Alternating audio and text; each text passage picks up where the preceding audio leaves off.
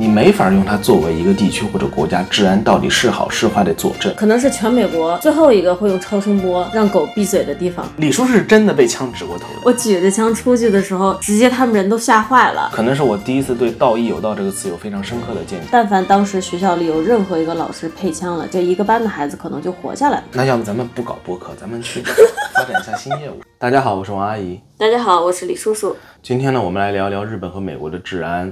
为什么会聊这个话题呢？是因为二二年的七月月初，日本的前任总理大臣安倍晋三在奈良街头进行街头演讲时遭到了刺杀。这个真的是很不可思议，因为奈良可能是全日本最佛的几个地方之一。当然了，安倍遇刺之后呢，我们第一时间收到这个消息呢，我是在 YouTube 上看到的嘛，然后我立刻想去告诉我的其他朋友们，发生了这么大的一件事情。那结果我看到的呢，是自媒体的狂欢，是中国人在网络上的舆论狂欢。这个我觉得没有什么必要啊，不如去透过这个事件看一看日本社会的治安。话是这么说，但很多人确实他只能看到表象，对吧？很多事情都有很多面的。对，就很多人是被内心的这种情绪所支配，对，然后就全民狂欢。对，我也可以理解这种行为了。也有人找到我问我，安倍都被刺杀了，日本还安不安全？对，日本还安不安全？你是不是很危险？类似于这样的问题。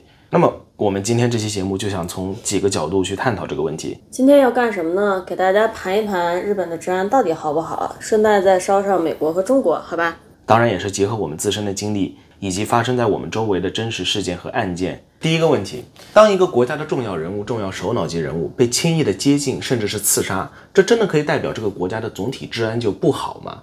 对，其实是日本人心里根本没有逼数，他压根儿就没有想到这个人会被刺杀。你别说日本人没想到，安倍自己都不曾想到过。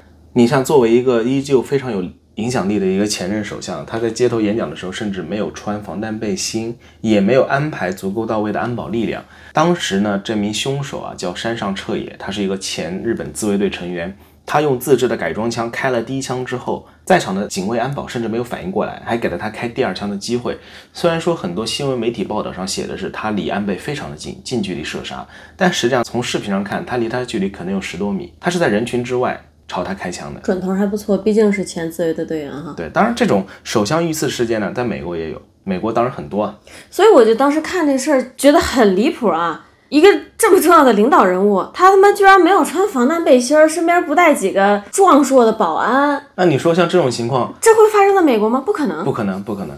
也许会发生在以前的美国。你知道里根遇刺这个事情吗？当时的凶手也是非常轻易的就在酒店的门口蹲到了里根，并且掏枪进行了射击。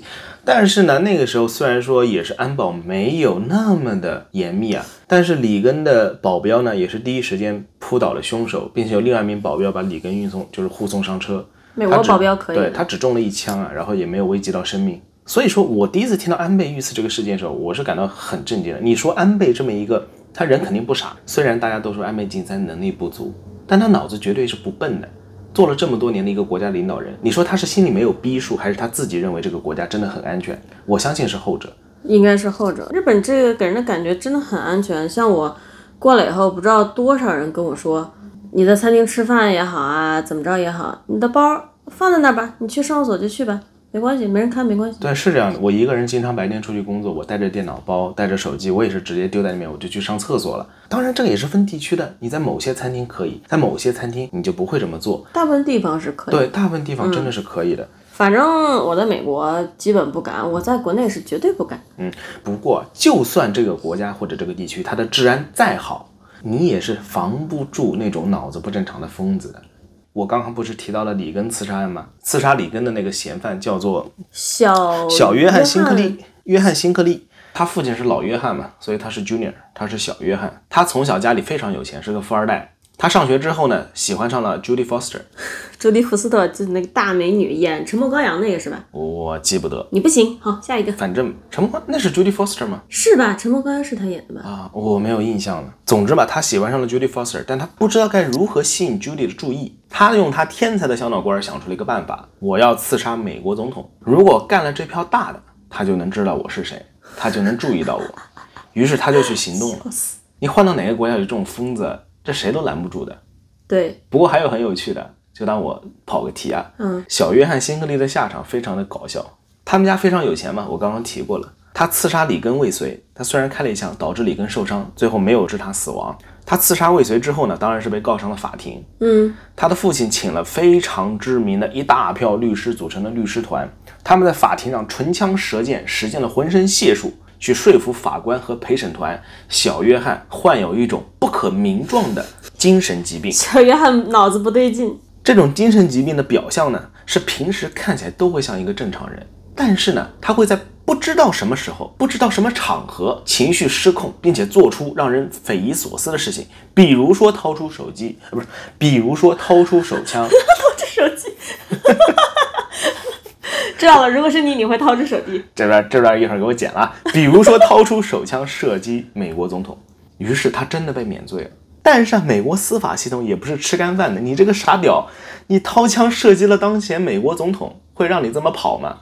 于是他们借助这个特别屌的律师团得出的辩护结论，把小约翰关进了安养院，好，鼓掌。也就是说关进了精神病院，一直关到什么时候呢？从一九八一年他展开刺杀，一直关到二零一六年。请了律师团毫无办法，因为这个结论是他们费尽心机，花了这么长时间的讨论，在法庭上唇枪舌剑才得出的一个结果，他有这个精神病。我跟你讲，小约翰真的很惨。为什么？Judy Foster 是就这几年出柜了，人根本不喜欢他啊？是吗？对，他现在已经出狱了，不知道他知道这个信息以后会 作何感想啊？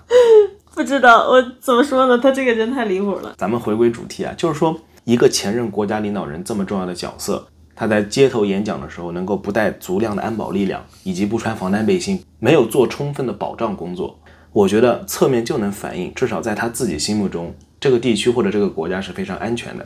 第二，就算这个国家再安全，当出现那种行动力又强、脑子又不正常、脑回路又清奇的这种选手的时候啊，拦不住的，你是拦不住的，都会出问题的。对，之前上海不还有个新闻吗？也是个神经病，情感纠纷，脑子一热，把人头割下来放在旅馆。我的妈呀，我我没听说过这个事情啊！网上搜不到，我也看到过照片儿。你还看到过照片儿？因为上海嘛，上海朋友多啊，就是真的，他把那个人头啊放在那个旅馆的柜台上。不过这种其实特别多，你说我就想起来了。可能大家一看外国的这些什么什么案子啊，就觉得哇塞，怎么外国都是血腥杀人狂？你想想国内，隔三差五就一个男的因为感情纠纷就把女的杀了，甚至杀他全家。之前还有过闹市区割喉的这种案件，其实这种我在做这期节目的时候，我都想收录一下的，但是都不怎么找得到信息。比如说我刚刚说的，当时我是从很多朋友那边收到的信息，他们看到这个男的被带走嘛，嗯，然后有人拍照片什么的，有的人跟我说是个神经病，有的人跟我说是情感纠纷。有的人跟我说是公务纠纷，当我想知道到底什么原因的时候呢，我搜不到。但我们说的这个不是信口开河啊，比如说我说的那几个案子，他在微博上是全部能搜得到的。王阿姨说的这几个呢，他因为不确定具体杀人动机，那我们也不盘他，嗯，好吧。所以啊，实际上啊，单起或那种偶发性的恶性案件，你没法用它作为一个地区或者国家治安到底是好是坏的佐证。就好像我们在美国居住的那个小城市。是我们上大学的大学城，然后这个城市呢，有很多年发生的最大案件啊就是自行车被盗。除此之外呢，没有别的任何事情。我们当时生活的时候，有很多朋友晚上都是不锁门的，门都是开在那边的，那实际上也没有什么问题。不过大学城的自行车问题呢，可能是全世界通享的。我在中国上大学的时候，在杭州我上过一年学校，那个时候呢，自行车呢也是疯狂被盗。小道消息啊，就是都市传说。你的自行车被偷之后，在很短的一段时间内，就会重新出现在学校门口的自行车的店铺里，你就可以再次享受到买到它的快乐了。是的，而且看到会觉得很眼熟，怎么好像跟我那个车很像，但好像车筐换了一个，然后那个坐垫呢被人重新漆了个别的颜色，嗯，就类似于这种。我那个时候有一次自行车被偷呢，是早上吃早饭，我把自行车锁在早餐店门口的树上，树上好，不是你的车会上树，你烦死了，就是把它锁在那个树旁嘛。然后等我吃完早饭回来，车没了，车筐还在，车筐被挂在树枝上。可能是我第一次对“道义有道”这个词有非常深刻的见解。车筐里因为有我的东西嘛，有我的笔呀、本子啊、书啊这些东西。哇，你的心也好大呀！那能怎么样呢？那个树离，比如说你的去买早饭的店近吗？那很近啊！你想一想，就是国内那种林荫小道，学校门口的，左边是早餐店，右边是人行过道，人行过道里面种了一棵大黄树。离这么近就偷了？对，哎呦，这技术可以的。他速度肯定很快，他因为那个车啊很便宜，也很轻，我都能想到他是怎么偷的。他甚至没有撬这个锁，可能就是把车筐一卸，单手提起来就跑了。跑到旁边没人地方，再把那个车锁给钳了，然后再骑走。我觉得你还挺有天赋的。你说是偷车这方面吗？我没说，我什么都没说啊。那要不咱们不搞播客，咱们去发展一下新业务。这个只要你技术到位都可以做。不过我觉得啊，我觉得我当时在杭州呢还不算离谱，在美国那个学校呢可能更离谱一点。因为大一新入学的时候呢，大家去买自行车，我那时候和我一起的中国留学生也有不少，大家都买了自行车，但是两年之后呢，就只剩我这一辆了，都没了。而且呢，就是我在杭州买的自行车呢，可能人民币也就一两百块钱，真的挺便宜的。因为是以前的凤凰永久这种啊老自行车嘛。但是我在美国那个车可不便宜啊，花了当时四百美金，还买的是一辆女士自行车，因为我的身高呢比较堪忧 啊，诚实一点，坦诚一点。那身高不方便透露，体重一米七，对吧？我笑死了。总之吧，大家听我们这么逼逼嘛，你可能觉得这个城市是很平和，对吧？当一个城市一年来发生的最大案件是自行车被偷的时候，它不是一个很安全的地方吗？但实际上也不是，因为它也发生过非常恶性的案件。可能这个案件会让我记忆终生了，因为在我们那个地方啊，谁会想到有这种事儿会发生呢？你别卖关子了。一九年的时候，在我们学校的 downtown，就是我们学校的商业街，发生了一起非常恶性的案件。当时呢是有个三辆车的连环车祸，然后有一个警察去现场处理状况。这名警察呢长得特别好看，叫 Natalie，二十二岁。非常年轻的，才刚刚转成正式警察的选手。对他从小梦想就是想做警察，然后最后在我们生活的那个城市做了很多年呢，就是 part time，啊、那个临时还没有转正的，就是非全日制员工。嗯，在二零一九年事件发生的时候，他才刚刚入职数周。他去处理这起车祸的时候，据现场目击证人说，有一名男子从周围的阴影里面就持枪走出，然后对着他直接打空了一梭子子弹，打空了一整个弹夹，然后这个男子就从现场逃跑，然后这自杀。个这个姑娘啊，她什么事儿都没有做，她跟这个男的一点关系都没有。对，然而这起案件呢，它的本质实际上也是跟我们之前说的和李根预算一样，这名凶手呢脑子也不正常。为什么呢？因为在他自杀之后呢，本地警方就公布了他留下的一封信，在这封信上他是这么写的：他说当地警方长时间内一直使用超声波武器攻击他，目的呢是防止他的狗叫。他向各种部门，包括 FBI 写信检举，但是没有得到回应。不是我，我跟你讲，我们那个城市可能是全美国最后一个会用超声波让狗闭嘴的地方。这离了个大谱。不过呢，就像我刚刚说的嘛，我们当时生活这个城市发生这样一起恶性案件，那就代表这个城市不安全嘛。我们那个城，它属于是一个经济水平、文化水平都较高的地域，嗯，它的治安是非常好的。跟你说说我老家的事情吧。我老家呢是上海周边的二线城市，你也去过，你也感觉到了，就是那种很普通的国内城市，并且经济还是挺好的这样的一个地区。对，感觉你不会把这个城市和一些案件呀、一些不安定的因素联想到一起。而且我老家呢是以教育见长的，有非常多优秀的学校。不过呢，在一五年发生了一件事情，那件事情之后呢，很多人会对我的家乡产生非常多的误解和质疑。这个事儿是什么呢？当时有那么一个初中生，他因为阻止校园霸凌，然后被殴打致死。这个案子也是，比如说你上微博应该能搜到的啊。对，这案件是影响挺大的。对，当时因为一个这么小的孩子出事儿啊，导致当时在网络上真的引起很大的反响。对，但这不是重点啊，重点是很多人都会问我，你们那边学校是不是全是这种行为啊？你们那边治安是不是很差呀？包括网络上很多评论你也能看到，这也能说明一点嘛，这样的单起恶性事件，它造成的影响很大，会被广而告之，但它并不代表这个地方治安好或者不好。这种思考方式就跟你看到一个亚洲人他数学好，你就认为所有亚洲人数学都好。哎，美国人真的觉得亚洲人数学都好，这时候我要推出我们家的王阿姨，我数学就非常非常好还有我自己啊，我数学也非常不好。你绝对比我稍微好那么一点点，因为我在上高中的时候呢，我数学只及格过一次，是超及格线一分，就只有这么一次。你好，坦诚啊，我很坦诚的。这种行为其实就是在助长刻板印象，是对吧？我想说的是什么呢？一些刻板印象，它有没有反映真实的事实？它反映了一部分真实的事实。对，是不是中国人很多数学都很好？对，但是不代表所有人数学都好啊。是不是？比如说从犯罪率来看，黑人占比较高，但这要结合多方面来看。即便如此，也不是说说所有黑人见到你就要拿刀子捅你，对吧？那么你到底如何去判断一个地域它的治安到底好不好呢？其实很挺简单，就网络搜索就可以了。对，我去试了一下谷歌啊，我在做这期节目之前，我去搜索了一下日本、中国和美国的犯罪率，结果我发现是真的搜得到的，来自于一个叫 MicroTrend 的一个网站啊。嗯，不过这里面中国的数据稍微滞后一点，信息因为不不太公开嘛。犯罪率最低的是日本，二零二零年日本的犯罪率是零点二五，并且从两千年开始啊是持续下降的。一七年呢，中国的犯罪率是零点五三，从一九九五年开始就一直在下降。然而美国就比较有趣了，二零二零年美国的犯罪率是六点五二，相较于二零一九年上升了百分之三十。当然，它这个犯罪率包含很多东西，是不是？除了一些什么杀人呀。强奸呀、盗窃，应该还有毒品相关的各种相关也是根据各国的法律，你判定为犯罪才会犯罪。对这个数据也要多方面的看啊，有的国家可能对于这件事情，它不当做犯罪案件来处理。我们以这个作为参考就可以。但这里面最有趣的是美国的数据，在同样的参考坐标系下，它的数据从二零一九年到二零二零年上升了接近百分之三十。美国在犯罪率这方面其实是一个非常好懂的国家，它犯罪率的升高和降低，通常是与它的经济环境、政治环境、人文环境息息相关的。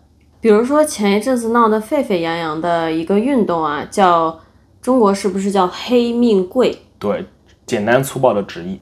确实，英文呢叫 Black Lives Matter。这个运动呢，它是一个以推进黑人人权为主旨的运动。其实早在一三年就开始了，那为什么这两年似乎才又我们叫进入大众视野，或者说重新进入大众视野？在二零二零年的五月，有一位叫 George Floyd 的黑人男性被美国白人警察。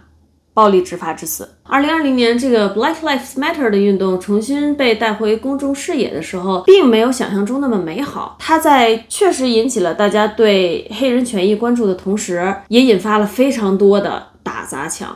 当时就光在我们加州，不知道有多少商店被无缘无故的破入抢劫。这里面黑人是不是占大多数？是的，但有没有其他人浑水摸鱼就为抢劫？也有，或者说是真正参与这个运动并且维护黑人权益的黑人有没有？绝对是有的，但是有多少呢？里面肯定有很大一部分都是真的是浑水摸鱼，就是冲进去零元购的。这部分人群是非常复杂的，可能有真正为黑人权益做斗争的，可能有去浑水摸鱼想抢劫的，嗯，也有可能呢，他以为他是为黑人权益做斗争，实际上呢就是愤青。对，美式愤青，美式愤青哪儿都有。我个人感觉，当时为什么一个之前已经有过的黑人运动，在二零二零年再次出现的时候，会引起这么大范围、这么恶性的打砸抢呢？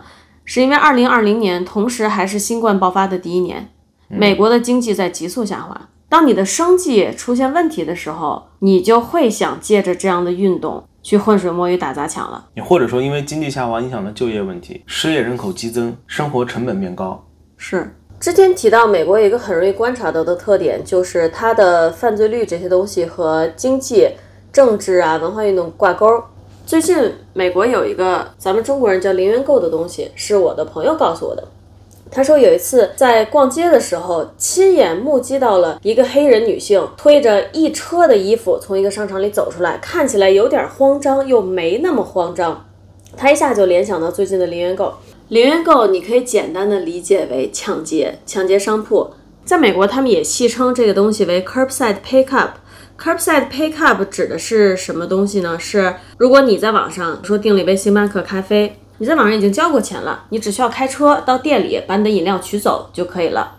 他们这个 curbside pickup 呢，指的是我也不存在什么网络订单，我进去就抢，抢了就走，也不用承担法律责任。它的起因是加州最近通过了一个叫 Proposition 四十七的东西，呃，四十七号提案。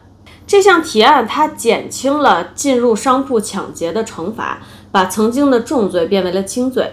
这个东西以前啊是和入室抢劫一样，最高能判六年的。现在你偷的东西或者抢的东西在一千美金以下，你基本上是不会受到任何惩罚的。哈，就是空抢。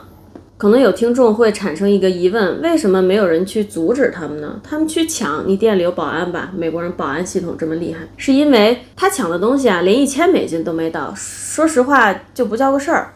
你店里的保安如果去阻止他受伤了，或者甚至是去世了，公司要赔他医药费或者赔他家里人的精神损失费都不止一千块钱，甚至可能是他的十倍、几十倍。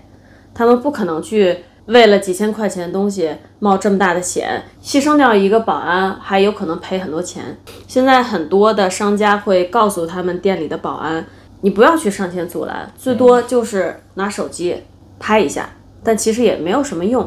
因为这个东西现在很多都是轻判的，最多就判罚一个六个月蹲监，或者是一千刀罚款，没了。尤其是加州，它监狱系统的成本在全美国都算高的，非常非常的高。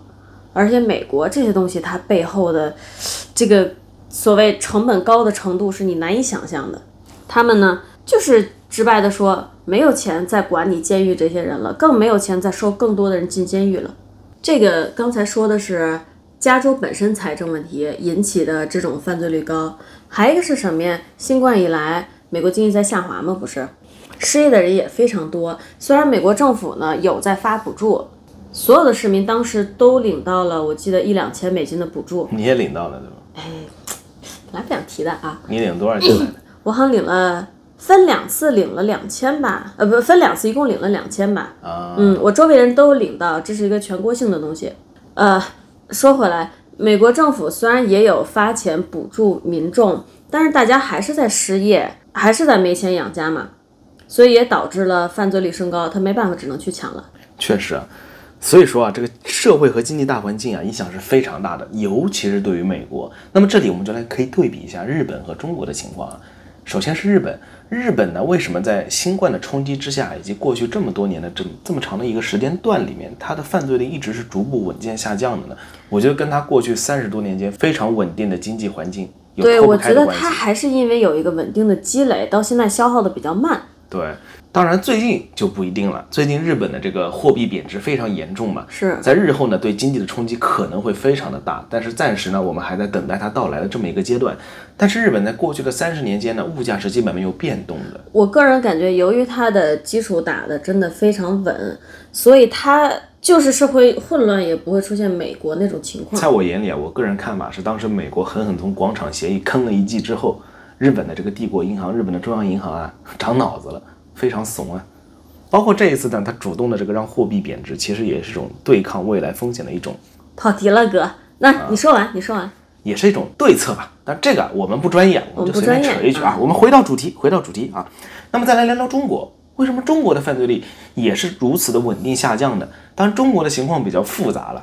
我们说的一定是不全面的，这个只能说是我们两个注意到的内容。首先呢，是咱们做这期节目的时候呢，去搜索跟中国有关的各种的信息，很难查询得到。我本来要跟听众分享一些我小时候所经历的案件，但是当我过了这么多年回去搜索的时候呢，我就找不到信息了。所以呢，我们真的非常难去评判中国的情况。但是呢，以我个人的观点出发，我认为中国这么多年这么稳定啊，其中一点呢是对抗失业率。中国有非常多的外卖员也好，然后邮递员就是跑腿小哥，类似于这种这种工作呢，大大减少了社会上的闲散人口。关于闲散人口，我们之后也会聊聊到关于日本的闲散人口所造成的社会影响。中国除了这一点呢，还有是疫情期间呢，政府的这个严格的管控，把疫情初期的影响减少到了最小。当然，我觉得它还有很复杂的东西啊。我自己观察到的一点是因为。我们有很多像朝阳群众一样的民众，他们其实承担了一部分维护治安对和监督的责任。嗯嗯，这也是一点。但是还有一点，我觉得就是跟中国人本身的韧性是脱不开关系的。你放在可能其他的地区，生活受到一定的影响，生活质量下降，人们就会就会要么拿起法律的武器，要么是真的是拿起刀拿起枪就要去干了。但是中国人呢，踏踏实实的继续谋生。对中国人踏踏实实的过日子这一点，这个是对于中国社会保持稳定繁荣的一个最强的强心针。当然，他也不是说所有人都这么踏踏实实的。对，是我们还有唐山的那个事儿，对吧？对。不过这个问题比较复杂，咱们这次也是没法非常深入的去讲中国。其实能讲，但讲的都是我们的主观片面的想法，我们不想给听众分享这样的内容。是。如果哪一天我们可以搜索到更多客观的、更多的数据、更多的案件信息，我们可以再单开一期跟大家来进行分享。那么咱们现在谈完了社会大环境这种宏观方面的，我们来谈一谈一些更加细致、离我们的生活更加接近的东西，也就是各个国家的社会问题。这些社会问题会成为每个国家影响治安、影响生活品质的最重要的因素。其实，首先首当其冲的就是大家都知道的美国的枪支问题。是，之前不是德克萨斯出现了另外一起非常血腥暴力的校园枪击案吗？对，是今年还是去年有一个也是情绪失控的犯人对冲进了一个小学校，对，而且这个犯人年纪非常轻，只有二十岁左右吧，我记得。当时呢，死了非常多的学生，还有两名教师丧生。然后其中一名教师呢是班主任，我记得他身上中了很多枪，但是他活下来了。可是他班上的学生呢，就是没有那么好的结果。这件事情呢，让美国网民又想起了曾经特朗普说过的话。特朗普曾经在演讲中表示，他希望美国的学校那些好好教师啊，能够配枪上课。我们总说啊，川宝做的一些事情啊是很离谱的，但因为很多事情它都有其两面性，你要去客观看待。哪怕是川宝这种人说的一些话，像他这种什么建议老师配枪，在中国人看起来也许非常离谱，但放在美国它是有其特殊性的，它也许并不离谱。像德州这个事件，但凡当时学校里有任何一个老师配枪了，这一个班的孩子可能就活下来了。但是我依旧觉得让教师配枪，我依旧觉得这是一个比较离谱的行为。它是比较离谱，但是它背后也确实是非常真实的反映出了美国的枪支问题现状。对，就是你可以一旦你了解了这个国家的情况，你可以理解，比如说川普为什么他甚至能说出这种话。就好像我和李叔叔，我们这种在美国生活的很普通的人啊，我们在生活中也经历过被拔枪的经历。而且两个人都有，对，嗯，我呢是有一次和李叔叔还有他姐姐出去玩儿，然后车停在停车场，他们两个去逛街，我坐在车里睡觉。但是呢，因为一直开着空调，车的电瓶没有电了。他们两个回来之后呢，就发现电瓶没电，我就去周围的车子啊，国内叫双头龙啊，去借那个东西充电，就是一头接在你的电瓶上，一头接在别人车子电瓶上，它一打火，你的车也一打火就有电了，就来电了。对，然后呢，我当时看上看到一辆就是 SUV 刚刚开进停车场，车里坐了一大家子人，看起来非常的友善，嗯，我就去敲他的车窗。当时呢，车主是一个墨西哥人，副驾驶坐着他老婆，后面坐着他们家三个孩子，一家人都在说说笑笑，非常开心。我一敲车窗，车内瞬间就安静下来，瞬间死寂。然后这名墨西哥老大哥呢，瞬间就回头，非常警惕地看着我，同时右手就摸上了他的枪套，把枪拔了出来，摁在他的大腿上。让你看见。对，类似于这种感觉，就随时可以射击这么一个情况。后哎，后来，所以后来跟他说清楚了是他。我当时就哇哇哇，chill chill chill，就这种感觉。然后他摇下车窗，摇了一点缝，问我什么事。然后我跟他说明情况之后，他又笑了，又很开心。你还记得吗？当天就是他们家帮我们处理这个事儿。我对这个墨西哥叔叔有点印象啊，嗯，然后可能还是你这个颜值，嗯，看上去不太像好人啊，你也不能怪人家。那可能确实，我当时顶了个光头，又戴了一副墨镜，虽然身上也没有纹身，但是看着可能确实像一个亚洲帮派分子这样的感觉。我确实有美国的朋友跟我说，但实际上我是个大大的良民。是那种遇到任何问题都会报警解决的良民。是的，我是大大良民。李叔是真的被枪指过头的。我那个比他这个其实吓人多了哈。现在想想，我们有一阵子喜欢去打枪，美国枪场还挺好找的。国内我听朋友说，你还要去比较郊区的地方，而且枪种是有限制的吧？我都不知道国内有真的实弹射击场。有有有，然后这个不重要啊。总之，我们当时比较喜欢打枪，然后离家不远，开车一个小时之内就有，经常去玩儿。有一次，我也不知道哪根筋抽了。枪出了点问题啊！我想出去找他们解决。是问题是什么呢？就是我当时呢很开心，搞了一把 AK 四七，然后拿了一整发的弹夹，然后我还拿了借了一把手枪。当时是你在外面枪店里，你挑选你想要的枪，然后以及多少发弹夹，然后你可以带着你的枪去里面的靶场射击。我拿起我端起 AK，然后摁住扳机就哒哒哒哒哒哒疯狂扫射，结果射到这个枪它卡壳出问题了嘛？我因为还有把手枪嘛。当时我把这把出问题枪放在一边儿，我就拿起手枪继续射。然后李叔叔呢就知道我这枪出问题了嘛，他就想出去找工作人员，他就举着枪出去了。对对对，就像我字面描述这样，李叔叔是举着枪，就是那种黑帮电影里面那种反派登场，手举步枪，枪口朝天那样出去的。我有印象了，我记忆突然恢复了。我当时应该是右手单手举着枪，枪口冲天，对，手呢。不不知道在不在班级附近就出去了。那个店是怎么样呢？他进店以后，三个方向是一圈玻璃柜台，然后另外一个方向是一个门通往靶场。他柜台后面全是他们店里的工作人员，每个身上都配枪的。嗯，柜台里墙面上全是枪，我我举着枪出去的时候，直接他们人都吓坏了，所有人一秒掏枪，全部对准我的脑袋，我他妈也说不好吓没吓坏，人就傻在那儿了。所以给大家一个小忠告啊，不只是美国，在任何国家的这种靶场啊，当你带着携带武器出去的时候啊，也带好你的脑子。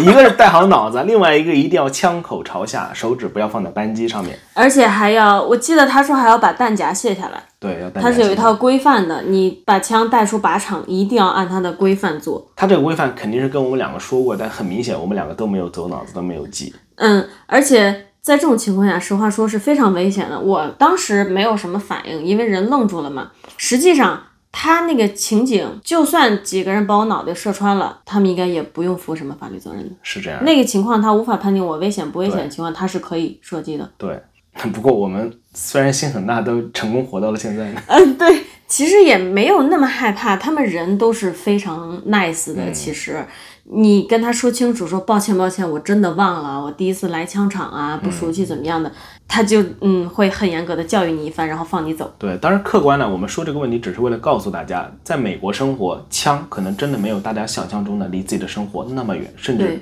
会很近，对，对吧？嗯，美国另外还有什么问题呢？就是美国的种族问题，大家都会认为墨西哥人和黑人比较危险，对吧？这这个我们就不多展开赘述了。但是呢，我想说一句，就是说，请大家平等的看待种族这个问题。就像我之前说的，它很有可能也是和经济和政治环境挂钩的。当一个人他受到的教育比较少，他的经济状况很差的时候，你放到哪里，他都可能是一个社会闲散危险分子。对，但受教育少也是一个积累的问题，可能他的父母就受教育少，没有办法给他提供足够资源，这不是他自己的错，他犯罪了的话是他的错，但你用异样眼光看待他也没什么必要其。实我想说的就是，你们看到一个黑人，你觉得他危险，原因并不是因为他是黑人，而是因为他受到的教育程度比较低，他生活的街区比较差，他生活的环境不好，以及他没有工作，他闲散。或者说，你看到一个黑人会感到害怕，是因为你看到过其他黑人犯案，但其他黑人犯案代表这个人会犯案吗？不代表。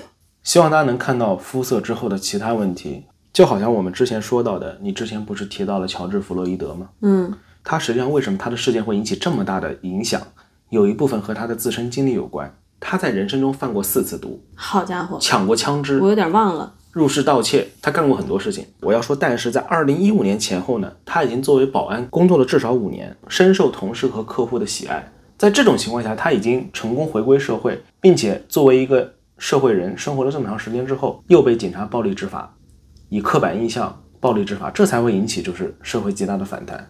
我诚恳地说啊，偏见呀、刻板印象这种问题，我们两个也没有高尚到能完全的摒弃它。但我们在努力的做好。嗯，对，你可以去努力的做好。你在遇到这样的事情的时候，你在遇到一个亚洲人的时候，可以不用去想，哎，他是不是学习很好？嗯，尤其是比如说你在一个相对安全的街区，你真的没有必要自己吓唬自己成这样。嗯，但是还有一点，我觉得是确实要注意的。前两天跟朋友聊天的时候，他提到他几几年呀、去加州旅游，几个人自己租了一辆车，租完车以后玩到旧金山，他们就把车放下了，去商场里逛。逛以后回来，发现车就被砸了，放在车里的包就全都给偷了。这个在美国是确实要注意的一点。虽然说有的地方安全不会出现这个情况，但是为了操作简单，你去美国旅游也好啊，只要租车了或者开车了，甭管走到哪儿，你这个包就不能放到人能看得见的地方。比如说你放在后备箱，他看不到这个车里有包呢，一般是不会去砸它的。我们自己平时生活在加州也是这样操作的。